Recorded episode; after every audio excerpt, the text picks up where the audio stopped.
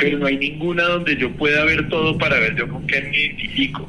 Y eso fue lo que más les llamó la atención. Además que Colombia pues sigue siendo un país muy atractivo eh, en Latinoamérica económico.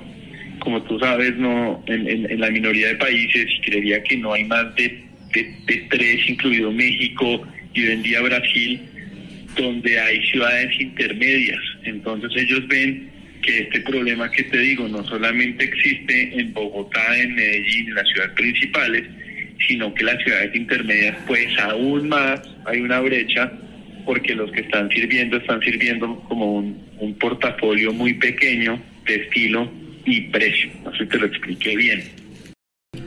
En, en este momento todo lo vamos a importar a medida que va evolucionando el mercado, ya ha pasado antes y tiene sentido, pudiéramos empezar a, fabricar en el país. Como también algunas categorías que no importamos las vamos a resolver con proveedores, con algunos proveedores locales. Vamos a empezar con una tienda en Bogotá en la avenida 19 con 109 de, de 1500 metros. 10 tiendas en los próximos 5 años. Sí, pues tenemos, como que tenemos una idea general, como un, plan de ruta, donde están las ciudades principales, sería Medellín, está Cali, está Barranquilla, digamos, las ciudades principales, y también queremos irnos a ciudades intermedias, que puede ser como la zona cafetera, eh, Pereira, eh, en la costa creería que podemos estar también, no, no, no solamente en Barranquilla, sino también en, en Cartagena o en un centro de destino, digamos, por Valledupar. Nos gusta muchísimo la parte de Bucaramanga.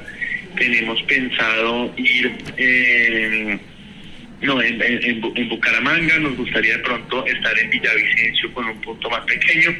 Pero la verdad, esto nos lo va a decir es como cómo se vayan comportando las ventas y la, y la data que saquemos también de la página de internet.